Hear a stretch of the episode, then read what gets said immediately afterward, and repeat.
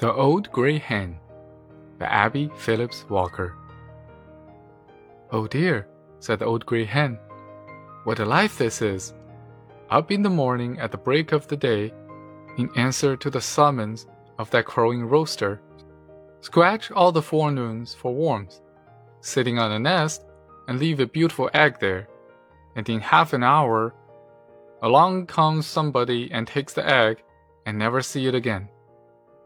Then, every spring, I am put on a lot of eggs that I never saw before, and I'm supposed to sit there until a brood of chickens are hatched out.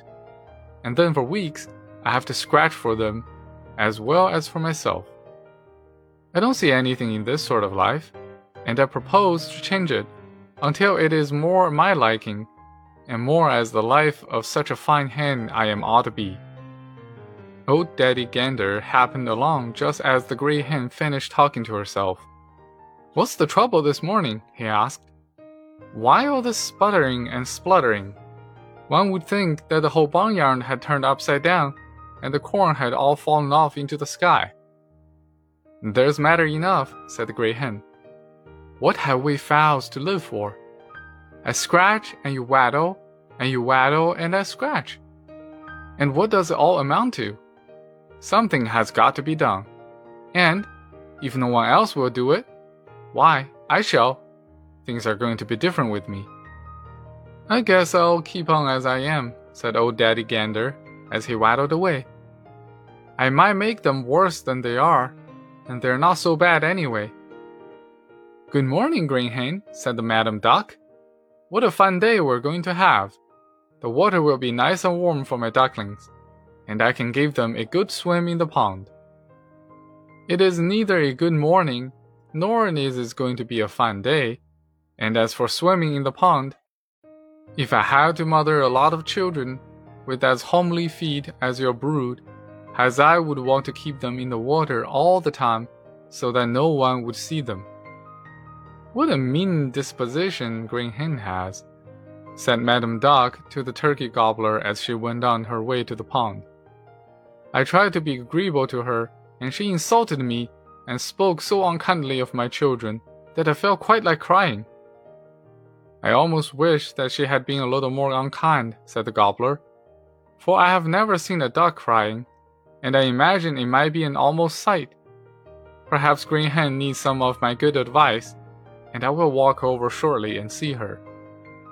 But the old gobbler was saved his trouble, for in a few minutes he saw Green Hen coming down the path towards him.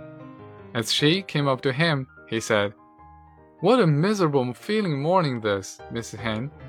My feathers, well, none of them lie straight, and every worm that I have tasted for breakfast have been bitter. You're quite right, said Grey Hen. It is just like all the morning recently, uncomfortable and disagreeable, and there does not seem to be any promise of anything better. You're quite right, said the gobbler. What the gander and the duck see in the present to be so satisfied with, I don't understand. And as to the future, I don't know why we should expect any more of that than the past. I have always felt, said Grey Hen, that you, Mr. Gobbler, never got half of your deserts in this barnyard. Everybody seemed to think that the rooster, because he crow every morning at sunup, is the wisest bird in the yard. But as for me, I have always held you in great esteem, and have often spoken of the nobility of your looks and the regal way in which you walk about in place. If I had any voice in the matter, I should suggest that you be recognized as superior to the rooster. But you see, the hens have nothing to say, although someday I feel sure that will be different.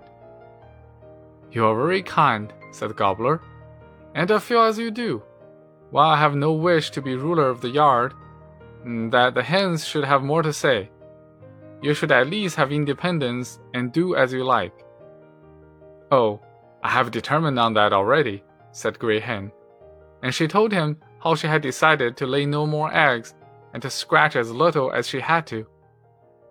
Well, said the gobbler, I must be off and see that none of those turkey hens got so far into the woods that they cannot find their way back again. I certainly gave the kinds of advice she wanted. He said, when he had got out of her hearing. And that was easier than getting into an argument. And besides that, discontented people and animals are always so much more comfortable if they think others are just as unhappy as they are. Old Grey Hen, however, was as good as her word.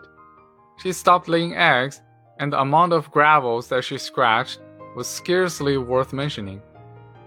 She stole worms from the younger chickens, who were too polite to punish a hen so old as she was, and altogether, she became a general nuisance to all the rest of the barnyard flock. They could not protect themselves, but Farmer Johnson, walking through the yard one day, noticed that the old hen's toe had grown to a most unusual length. I guess she doesn't do much scratching, he said as he passed along. And I suspect she doesn't lay many eggs. I must ask Mother about it when I get back to the house. No, said Mother Johnson, when he asked her. I haven't found an egg in Grey Hen's nest for a month or more. She won't pay to winter then, said Farmer Johnson. We had better eat her. And the following Sunday, when Farmer Johnson sat down for dinner, they brought a big platter of steaming fricassee to the table, and that was the end of the old grey hen. A day or two after, when the gobbler happened to meet Madam Duck, she said, I hear that Grey Hen has left us. Yes, said the gobbler, and I hope she is happier than she was here. But her contentment was the greatest when others were distressed. The end.